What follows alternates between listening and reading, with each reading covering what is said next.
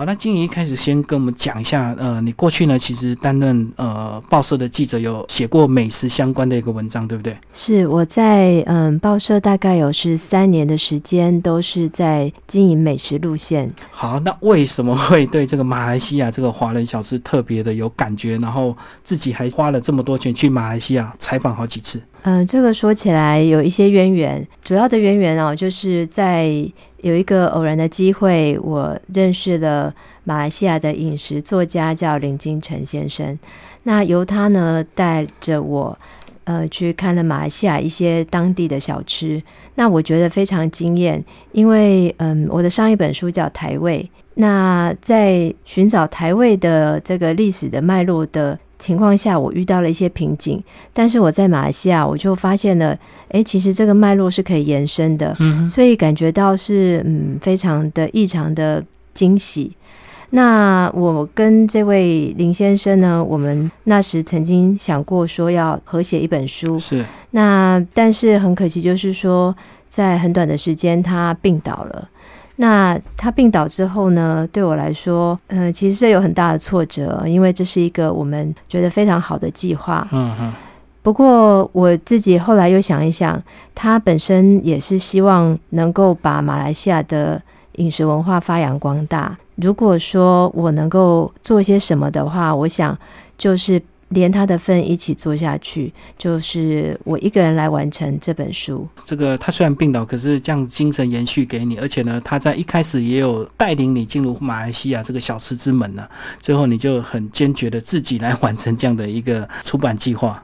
是，不过也有就是相当多当地的华人朋友的帮忙，才有办法完成这本书。因为在当地，不管是交通条件或者是语言方面，都是有一些困难度的。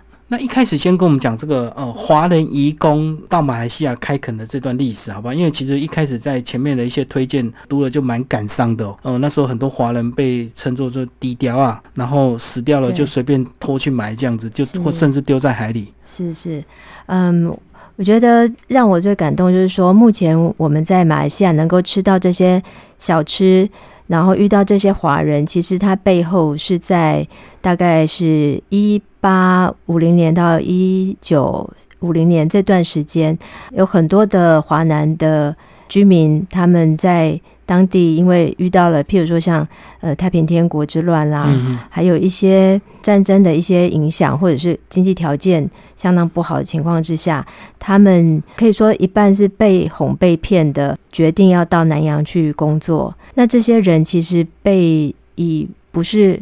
就是非人的对待的态的状态去走这个过程。其实我们现在看到澳门这个地方好像是观光景点，但其实像大三巴哦这个地方过去就是猪仔馆是最最密集的地方。嗯，那之所以被称为猪仔呢，就是这些人他们被就是关在一个很小小房间里，然后食物呢是用一个钢盆装着，然后让大家呢去抢食。嗯，这样的状态就跟我们在养猪是差。不多的，那我看到这一段的时候，我特别的心疼，因为我认为不管是任何人，即使是罪犯，他都不应该也不能够这样被对待。嗯，但是这些人，就像刚刚呃李大哥讲到的，就是说他们可能连出海都还没出海，他们就就死了，然后甚至在往南洋的过程中，他们。可能有的人是因为疾病，有的人是因为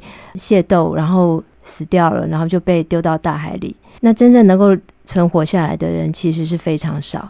所以我觉得吃到这些食物的时候是特别感恩，说如果不是曾经有他们这样子的一个历程的话，我们是没有机会吃到这样的食物的。所以这样听起来，其实他们比当初所谓的漳州人、泉州人来台湾，其实他们还更加的悲伤，对不对？因为他是被半哄半骗。那我知道当初的漳州、泉州，可能还很多人是自愿来到台湾开垦。嗯，没错，至少我觉得到台湾。当然，渡黑水沟也是一个相当大的冒险。我们有提到说，哦，六十三流一回头，对，就是这其实真的能够成功的几率是很低的。对对，那呃，来到台湾，同样的也在经历一个新的土地、新的一个生活方式，要去适应它。同样的，我觉得是背后都是相当同样的辛苦的。而且这个当初他们好不容易来到台湾，又有一个很可怕的事情，就原住民等着他们，因为只要一开垦就有冲突，所以当初也是过去的这个华人开垦史都非常的坎坷了。那接下来跟我们讲讲这个马来西亚，先跟我们讲它的现状好不好？现在它的华人大概是多少比例？在很多人对马来西亚的理解，就会觉得说，哎，他们讲中文吗？哦，那其实它的整个比例来说的话，呃，马来西亚有三大种族哦，一一个是马来人，他大概占六成多，然后再来是华人，华人在早期的话大概占比是到四成，现在大概只有大概两成三，嗯然后再来就是印度人，占比大概不到一成。那很特别的是，除了这三大种族之外呢，现在的马来西亚还有一个新兴的一个呃人口比例，就是外劳。嗯嗯，他们大量的引进外劳，使得这个整个人口的结构也产生了一些变化。那我们刚刚有提到说，呃，华人的比例从四成一直降到两成多。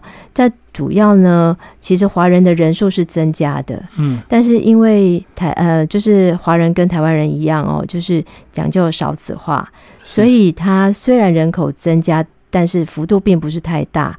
但目前大概七百万人左右，那这个马来人他们就生育的状况就比较好，然后以至于它的人口比例就会一直的增加。所以你刚刚讲这个生育的这个比例问题，是跟经济有绝对的影响吗？就是当然你生活如果比较富裕，就比较敢生小孩；那如果华人他这个经济状况比较差的话，就比较不敢生小孩。其实你刚刚提到说，哎，经济环境越好会越生育嘛，这件事情是刚好相反，哦，就跟台湾一样，经济条件越好呢，他们反而是生的越少。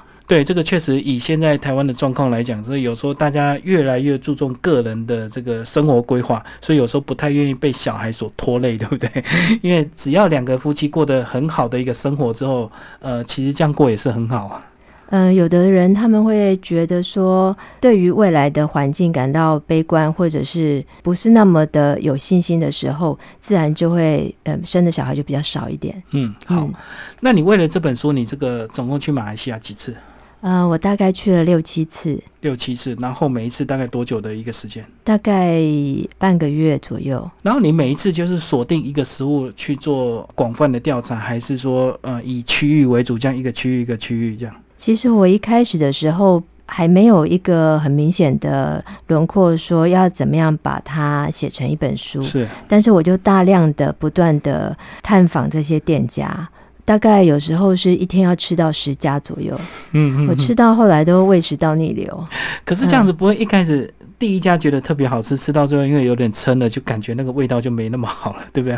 嗯呃，其实我长期是这个美食记者的身份哦，这已经是我生活的一部分，也非常习惯。就是我会知道大概尝个味道，然后呢就到下一家。哦，所以不会把它自己搞到很撑这样子，所以这等于是你一个基本的一个训练了。对，因为如果说我们不知道节制的话，比如说你这个书中这个蛮多篇幅介绍肉骨茶的，这个如果你吃完第一家已经有点饱了，到第二家可能口感就会比较消退啊。但是你等于是你的嗯评论就会有点失真这样，对，所以就要保持一个很精准的一个分量。所以这是一个基本的训练。所以很多人可能会以为说，哦，美食记者哇，每天都吃香喝辣的，是没错。但是这个当它变成一个工作的时候，就没那么快乐了。然后它还可能会伴随着，可能身体也会受到影响。所以我这样就知道说，你这个大概是一天的行程，一一直要到最后一家才可以很放松的吃，因为终于可以吃完之后可以休息了。是是，所以这个过程是还蛮呃辛苦的。大概这本书里面涵括了大概有七十家的店家。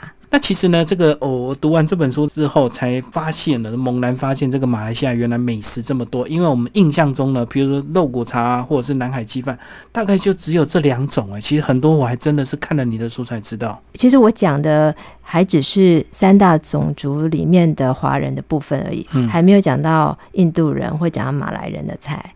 嗯哼，所以，然后我目前的这一本书呢，呃，所写的范围也是马来西亚的西海岸而已，是就是西岸。呃，马来西亚的西马的东岸呢，跟东马我都还没有涉略到。哦，所以只有西马的这个华人店家就对了。对，就是西马很重要的几个城市，当然还有一些小镇。好，那接下来我们就来聊聊一些书中的一个重点哦。我觉得，呃，你当初在排这个顺序的时候，有没有这个依照重要性来排？呃，一开始就是肉骨茶，是肉骨茶真的是呃他们很大宗的一个华人美食吗？刚刚我们提到，呃，就是马来西亚的三大种族哦，那其中一个是华人嘛。那其实华人还分五个籍贯是比较主要的籍贯，呃，福建、潮州、广东、客家、海南，嗯，这五个籍贯是。比较主要的，所以嗯，以福建人来说，是华人里面人数最多。那人数最多里面呢，又以肉骨茶，我觉得最具有代表性。怎么说呢？就是肉骨茶都是已经是呃，我觉得是国际上知名的一个重点食物。那在马来西亚吉隆坡附近有一个地方叫巴生，巴是这个。八哥的八生是生命的生，这个地方的肉骨茶专卖店，呃，实际上登记的呢就有五百家，那真正有营业的大概是两百多家。那这里的肉骨茶是相当的丰富，有白派，有黑派，有干的肉骨茶，有汤的肉骨茶。还有海鲜的肉骨茶，有不同各种大家想象到的，或对我觉得台湾人来说可能想象不到的一些呃肉骨茶的一个风貌。所以，听众朋友，如果你没有吃过肉骨茶，或者是不知道它长什么样子，我们可不可以跟他讲说，就是像我们的药炖排骨？呃，可以这么说。好，只是做法有点不同，对，但是就是肉骨加汤就对了。就是我们其实过去对肉骨茶的印象，大概就是一锅这个汤跟肉。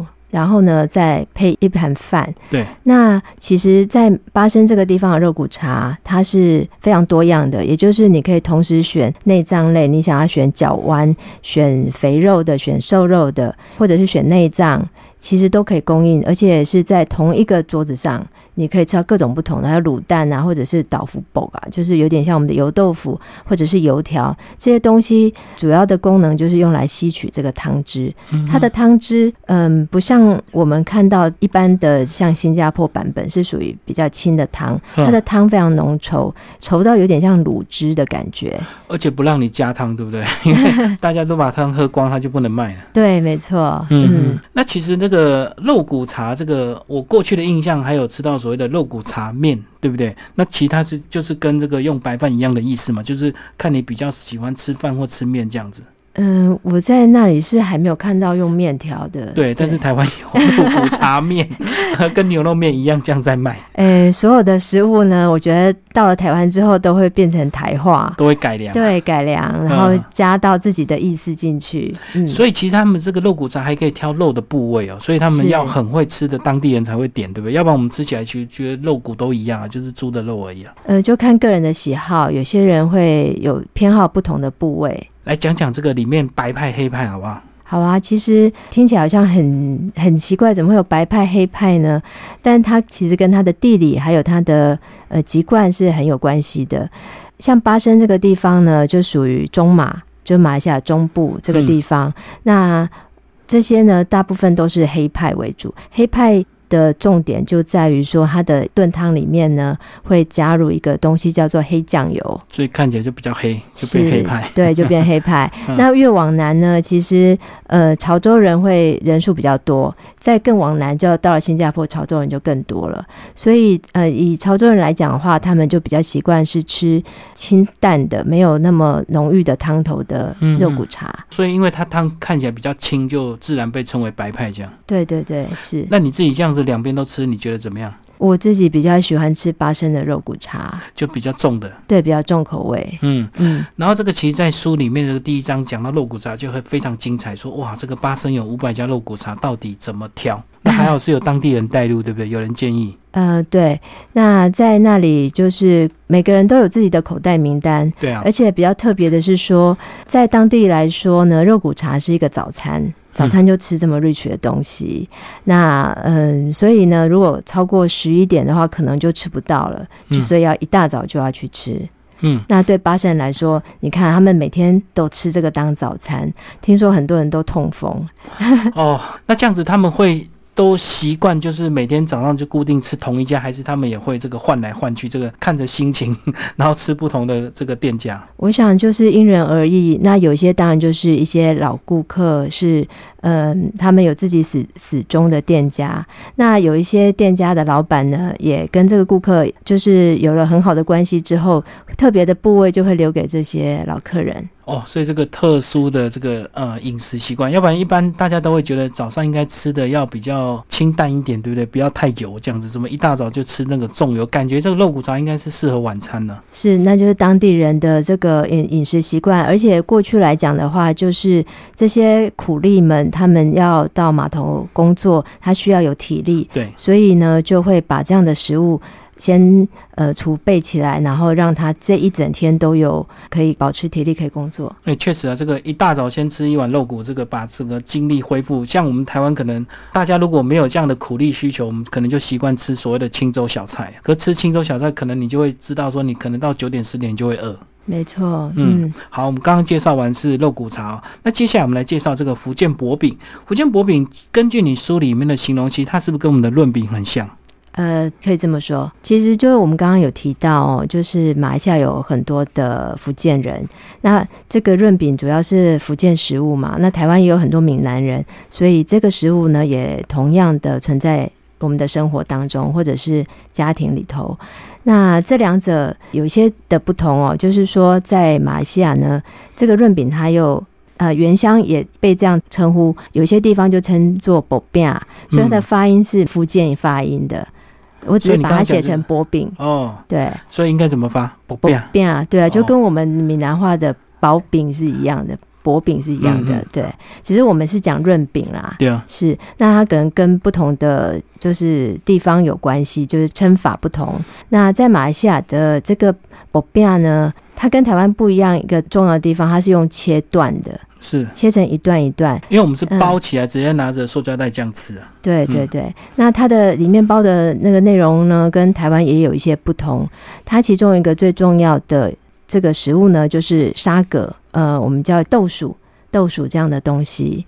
那这个东西有，呃，它是譬如说经过熬煮哦，它本身就有一点甜味。然后呢，它是带汁，但是不出汁，就是说它有点像我们的萝卜这样，它可以吸汁。所以这个铺下去，它不会把这个饼变成这个湿湿的这样子。对对对，但是咬咬下去的时候又会有湿润的口感。嗯嗯嗯，那他们会有制造一些比较酥脆的东西的口感，譬如说他们会用这个呃猪油渣，很香，酥酥的，香香的，或者是把那个虾饼呢，把它压碎，变成酥酥的、脆脆脆的。对对对。所以这样子，你说它是切断吃的话，就表示他们一定是坐着用筷子夹，对不对？呃，对。而且有的地方呢，还会加一点汤。我们想说，哎，润饼加汤不是整个都糊掉吗？但它的汤呢汁呢是呃浅浅的，那带点热热的，所以呃吃起来是呃还算蛮舒服的感觉。所以要吃就是把这夹一段这个薄饼，然后沾一点汤汁这样吃就对。呃，汤汁是盖在那个呃薄饼上面的，本来就淋上去的。对，那他们有的会带点辣味，这是在我们台湾是没有这样子的嗯口味。那更特别就是说，在马六甲这个地方哦，因为他们有很多的娘惹，那这些人就是称之为土生华人。他们把这个，因为吃薄饼，如果我们把它切断夹起来，就是吃的时候容易掉屑嘛。对啊，对啊。那这个。他们当地的土生华人就会觉得说，这样掉屑吃起来就不优雅，所以他们的另外一个薄饼的形式是很特别，就是有一个小金杯、小杯子、油炸的小杯子，然后在上面就装了一些薄饼会用到的一些材料，譬如说，嗯，有沙葛丝啊，然后红白萝卜丝啊，还有辣椒酱跟香菜这样子，就像在吃这个宴会食物这样子拿起来吃，所以感觉就比较优雅一点。对，然后它也算是我觉得我看过的薄饼的类型里面变种的最独特的一种。这个其实在里面也有这样的一个照片哦。其实这个感觉，这个形状有点像那种状元糕，你知道吗？状元糕这样子一个杯子的一个形状。呃，不过它是空心的，就可以装很多的装很多料。料，对对哦，这样吃起来就比较优雅一点了。是，因为有时候这你把它切断，这个饼皮一咬破之后，很多东西就会掉下来。对对，嗯，嗯，好，我们刚刚介绍是福建薄饼，那另外呢，我觉得很特别，还有一种叫福建面，这个连福建都没有的福建面，但是它居然叫福建面。哎，对他们当地人叫 Hokkien mi 啊，他们有这样子的发音，确实是。就是有两种福建面，我先介绍的是连福建也吃不到的福建面，叫做就是在吉隆坡那个地方。那当时呢，有一个人叫王金莲，他在吉隆坡那边卖这个炒面。那炒着炒着，大家就问他说：“这叫什么面？”那因为他本身是福建人，他就说：“嗯，那就叫福建面。”是，所以慢慢的这个名气就越来越大。呃，就东西是好吃的。那呃，其实这个跟我们台湾的邓丽君还有一点关系。哦，嗯，对，就是以前很多这个秀场嘛。那像我们台湾的一些艺人也会到马来西亚去登台作秀。嗯，那这个嗯，就是邓丽君之前去登台作秀的时候呢，结束了活动，他就会到这个王金莲的摊子上面吃这个福建面。那有一些。有一些歌迷他没有办法买到这个这个呃秀场的票，秀场的票因为可能很贵，或者是早就已经被抢购一空。对对对，所以他们就到这个金莲记这边，他开的店后来就在金莲记哦，去那边堵他。那这个呃邓丽君呢，他。又怕被认出来，所以他有时候还会易就是变装一下，易容。对，为了吃这个 Hokkien Me 这样。对，所以听众朋友，这个这书中就讲到说，有邓丽君的加持，这家这家面馆怎么可能不红？因为很多人在那边等邓丽君。那其实他，我看你这个照片，其实看起来哇，它这个完全没有那种中华美食不是讲究的色香味俱全，它的颜色居然是黑色的，有点深色。是，而且我觉得很有趣的是，同样一个食物哦，台湾人跟马来西亚华人看到的角度是不一样的。因为对当地人来说，要越黑才会越好吃，才会觉得越入味。但是台湾人，我的朋友一看到这些照片，都说这么黑可以吃吗？对我们可能这个又有健康养生的这种想法，所以就感觉这个很黑一定很咸这样子。对，但其实它是用了这个黑酱油去一起去拌炒的。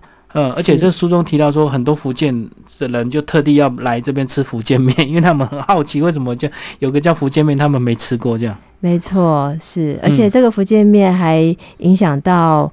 呃，连这个马来人他们也会喜欢吃。那接下来我们就要介绍这本书的重头戏。为什么是重头戏？因为我很爱吃海南鸡饭，所以我觉得这个海南鸡饭非常的重要。那其实像你自己最近在粉丝页也有分享，这个海南鸡饭到底始源于哪里？到底是马来西亚还是新加坡？对不对？嗯，是。来给我们介绍一下海南鸡饭。好啊，我觉得，嗯，海南鸡饭之所以有名呢，先说鸡饭本身好了。鸡饭本身在很多国家或很多地区都是呃存在着的，因为我们跟鸡肉的这个食物呢是关联性很密切。即使在台湾，我们也有鸡饭，就是鸡肉饭。对，嗯，是这个弄湿的这样子。还有呢，我们常去吃。广式烧腊的时候会有呃玫瑰豉油鸡饭，对对，所以这个鸡饭在很多地方都是存在。那为什么海南鸡饭比较特别呢？那当然还有一个部分的原因是海南人他们也移居到了马来西亚，在马来西亚这个地方就把鸡饭的这个做法呢就延续下去。那关于海南鸡饭的部分，我比较想要特别提到一个是关于鸡饭粒，也就是他们说的饭团。嗯嗯，在早期的时候，在马来西亚那地方呢，很多人是挑着担子在卖鸡饭。那大家可以知道，如果挑着担子卖鸡饭，一边呢就要放饭跟鸡，一边呢可能就要放筷子啊，放什么呃碗盘这些东西。那他所以他们那时候呢就把这个饭。捏成了饭球，捏成饭球有什么好处呢？另外一边就可以不用放碗盘，他们就只要放个芭蕉叶、香蕉叶，然后卷起来，有点像甜筒那样子的呃圆锥状呢，再把饭放进去，其实就可以呃很容易就口来吃，也不需要桌子、椅子这些东西了。嗯，所以呢，当时他们就是用这样子来呈现鸡饭的。后来呢，等到经济条件改善之后，就开始有了店面。有了店面之后呢，就有了碗盘嘛。嗯哼，那这个鸡饭就不用再做成球状了，它就打成了散饭。所以你讲的本来的这个鸡饭是直接把鸡肉就包在里面就对了。呃，没有没有，还还是就一颗球，然后里面全部都是鸡饭这样子。那这个鸡饭是有鸡汁、鸡油，然后跟这个在当地的话，可能用一些香兰叶一起煮过这样子。哦，所以它就纯粹的是鸡汁饭这样的意思就对了。是，对。嗯那就是到了店面之后打成了散饭。不过呢，后来这个在马六甲这个地方，因为他们得到了世界文化遗产，所以呢就涌入了很多的观光客。观光客就希望能够看到比较在地的东西，嗯，所以这些店家呢就开始又把这个饭做成了饭球，就是鸡饭粒的样子，那就变成了当地的一个重要的特色。那可不过呢，这个鸡饭球。感觉上好像也没那么特别嘛，反正就是把饭捏成球状而已。对对对，不过其实他曾经有一段时间还断货过。嗯，呃，为什么呢？因为要捏这个饭球不是那么容易，他要趁他饭很烫的时候就要捏成球状，所以很可能都会烫到这个手掌都起水泡。嗯他们那时候找了一些呃，有一些店家，他们找一些外劳来做这个鸡饭球，就。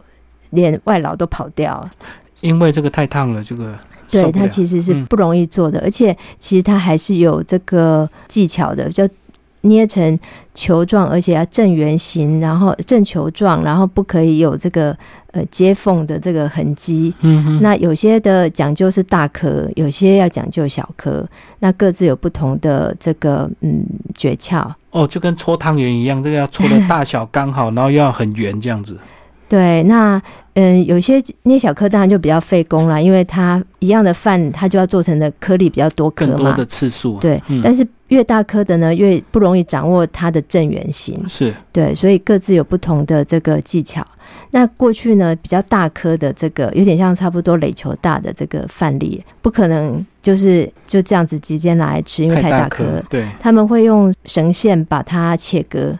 用绳子拉就对，对对对，一拉就变一半。对对对对对，就会觉得嗯，当过去的人真的很有智慧。所以这样子拉是比较不会变形，对不对？因为你如果用刀子切一撕力的话，可能那个圆就稍微就会散，有些边缘的地方就会散掉。嗯嗯。那有一些人呢，他怕是不了解捏这个饭球的这个嗯这个辛劳哦，所以他看到这个鸡饭粒来的时候，他又把它整个又把它压碎了，嗯，压碎了来吃。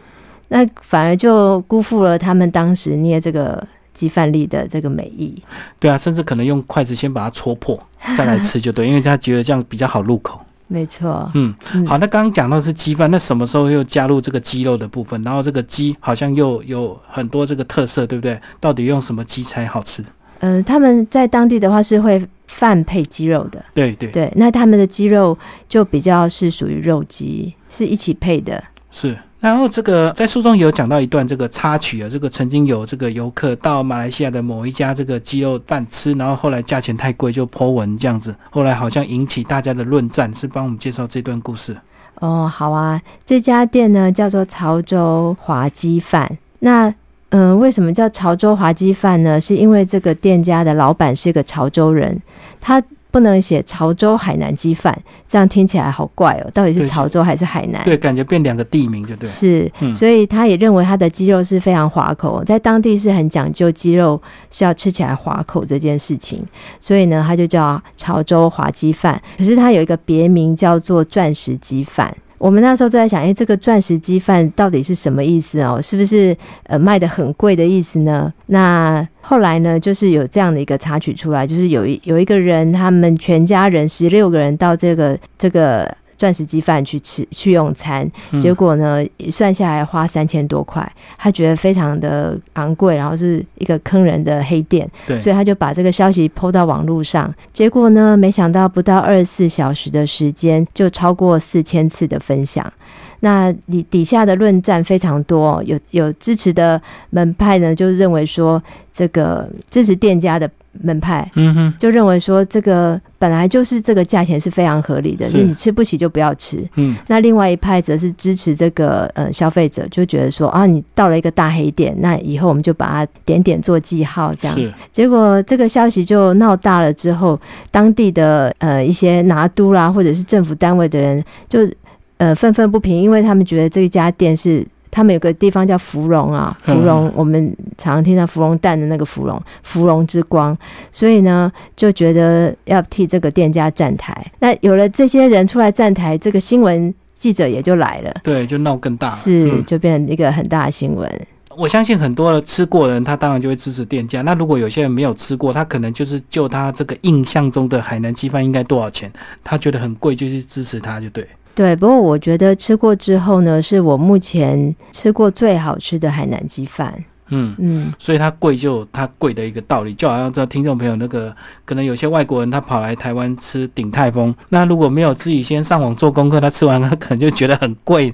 然后就是会类似有这样的一个误会。那等一剖文之后有吃过，你就知道鼎泰丰在台湾的一个重要性跟地位。所以这个价格呢，呃，我希望大家可以呃宽容一点看待，这样让店家其实是有机会可以去采用更好的方式或食材来完成这个食物。好，那你还没帮我们解释这个为什么叫钻石鸡饭？这个也是有典故的，也被你这个查出来。哦，后来呢，我们很大胆的去问店家，才知道说，原来是那时候那个老板娘呢，她都会戴着一个钻石戒指哦，在这个剁鸡，所以就被传叫钻石鸡饭这样子。是 呃，也是一个美丽的误会。那后来确实的，呃，等他这个熬出头之后，确实不枉费他这个钻石鸡饭的一个头衔。是。那我也就是建议大家，如果有机会的话呢，就呃可以。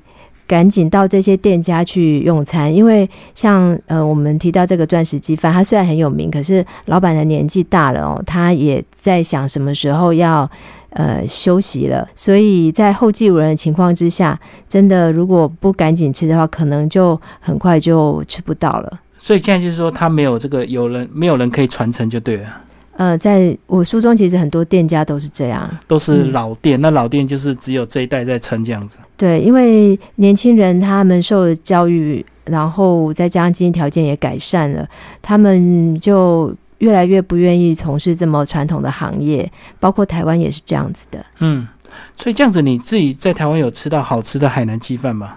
因为我觉得吃海南鸡饭，我觉得除了肉好吃之外，好像那个饭粒也是比较特别，就是不是真的白饭。我说我吃到那个饭还感觉比较特别。是，它就会加一些这个鸡油啦，或者是这个呃斑斓叶下去一起去煮它，哦还有一些蒜头啊去煮它。那这个饭粒它要够饱满，它才能够吸取这些汤汁，否则就容易吃起来会偏软。所以它的这个软硬度也很重要。还有，就对于当地人来说，海南鸡饭最重要的其实不是饭，也不是鸡，而是它的酱。对对，嗯，它的蘸酱呢要够够特别，够吸引人，才会让人家想一去再去。其实这个跟台湾的一些面摊也是这样，是很多面摊他会自己做辣酱，哦很多人去吃好像不是在吃面哦，是去吃它的那个辣酱。因为它的酱够独特，然后是自己创的，这个就是这样的原因，就是造造成外面不会吃到跟它一样的一个口感。没错，然后在很多马来西亚的这些店家里面呢，他们的酱汁都是自家做的，不会去买现成的来用。最后来帮我们介绍一下喝的好不好？海南咖啡，呃，我只知道这个台湾这几年这个越南咖啡很有名。你喝过海南咖啡跟越南咖啡吗？两个差别在哪里？两个差别啊，他们的呈现方法是不一样的，而且传递的方法也不太一样。既然会被称为呃越南咖啡，其实是法国人带来的，嗯，嗯、那这个越南咖啡，它会用一个很像是一个小杯子的底下有洞，然后让嗯。这个、呃咖啡渣过滤，然后慢慢的滴下去，萃取它的这个咖啡嘛。然后在马来西亚的海南咖啡呢，它是跟我们这个呃鸳鸯奶茶，就是港式的饮茶是相似的，它是用茶袋，然后里面放放咖啡粉，然后经过热水呃相互的这个呃冲煮，然后萃取出来的，所以就是用冲泡的，就对。冲泡的可以这么说。嗯嗯嗯。嗯，那它这个冲泡之后呢，它还有不同层次的这个变化，就是看你是要喝加奶加奶水的呢，还是纯粹原味的呢，还是还要加糖的呢，都会有不一样的称法。所以你在书中也有讲到这个，你习惯喝黑咖啡，你到那边就点个海南咖啡是纯的，结果就发现意外的苦，这样。嗯，对，因为嗯，在他们那边的话，比较不是使用原豆去嗯去萃取出来的，它的咖啡豆呢本身还会再加入一些牛油啦、糖啊、盐啊，或者是呃玉米啦、稻杆啦这些东西下去一起搅碎。哈哈哈。嗯，那为什么会这么做呢？因为他们的 Robusta 这个豆种比较多一点。那为了希望能够调整它的口感，就会加入一些其他的，我们可以说是豆咖啡豆的调味料进去。但也有人呢，因为是不像我们看到都是咖啡豆一颗一颗的嘛，它搅碎之后已经变得有点像砂石这样的状态。那有些不孝的店家，他就会希望增加重量。就会加一些杂质进去，就好像有些人卖猪，这个在猪杀之前就会把它灌水一样，对对对，让猪去称重就会变得比较重一点。是是是，嗯，所以在因为它原本本身豆子的风味不是那么理想状态下。从烘焙的过程中，还有它冲泡的过程中，都一直要在找方法让它的口感更加的柔顺。所以这个也是因为它本身豆子比较特别，加了很多奇怪的东西，所以这这个一定要调味才能喝，对不对？调味之后口感会比较是当地人可以接受的状态，甚至连冲泡方法，我们刚刚除了说哦用茶袋那样子的方式来交叠萃取之外呢，它还会用一个小汤匙不断的敲击这个。嗯，应该说，不断的搅拌这个咖啡，让咖啡里面的气体可以出来。因为他们认为，当咖啡里面所保有的气体越少的时候，它的咖啡喝起来会更柔顺。那这是海南人他们所这个呃追求的一个这个逻辑。所以就要不停边喝边搅拌就对。呃，是有海南人，就是那个咖啡冲泡师不断的搅拌，但搅拌之的过程中，因为就会碰撞到。杯子的杯杯缘嘛，所以就会发出叮叮叮的声音。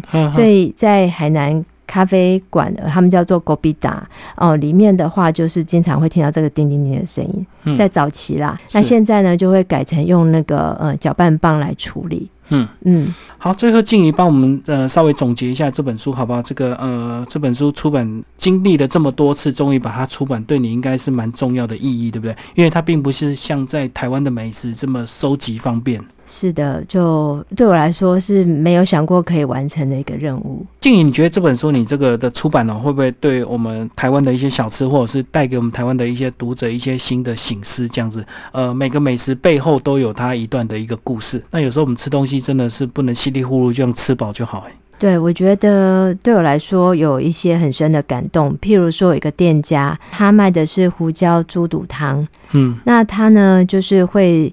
根据今天的天气，如果天气比较冷一点的话，它就胡椒粉加多一点。哦，是为什么这么做呢？因为胡椒可以暖胃嘛，然后可以去寒，他就希望你今天吃的时候就是会舒服一点。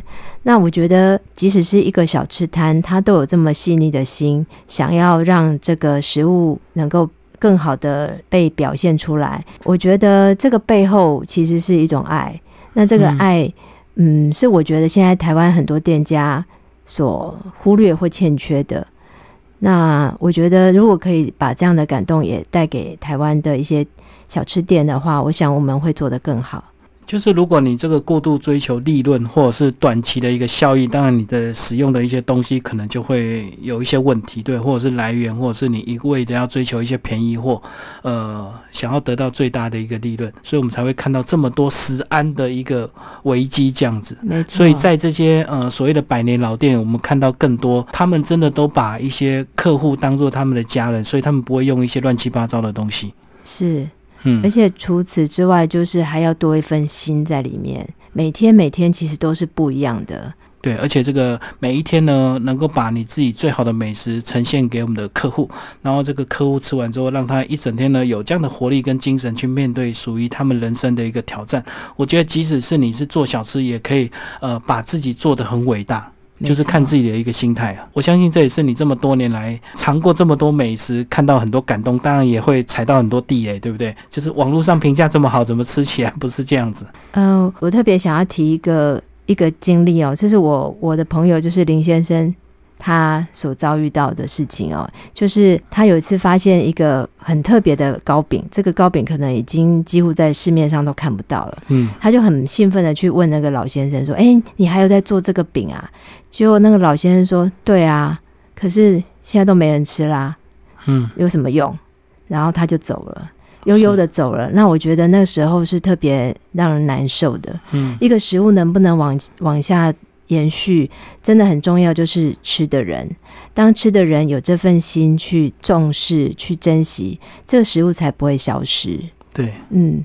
所以也希望大家能够保有这样子的一个态度跟心情去吃一个小吃。今天非常感谢这个静怡跟大家分享他这本书哦，真的很不容易这样子，呃，台湾人能够跑去马来西亚做一个小吃的一个深度报道，而且呢，其实他整理的还蛮有系统的，就按照这个主题性哦，一个单元一个单元来介绍。呃，听众朋友，你如果买这本书来看呢，呃，可以针对你。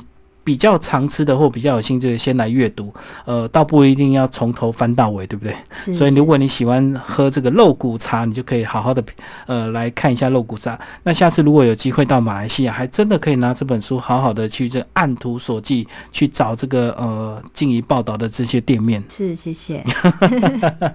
好，今天非常谢谢静怡，呃，来跟大家分享这本书。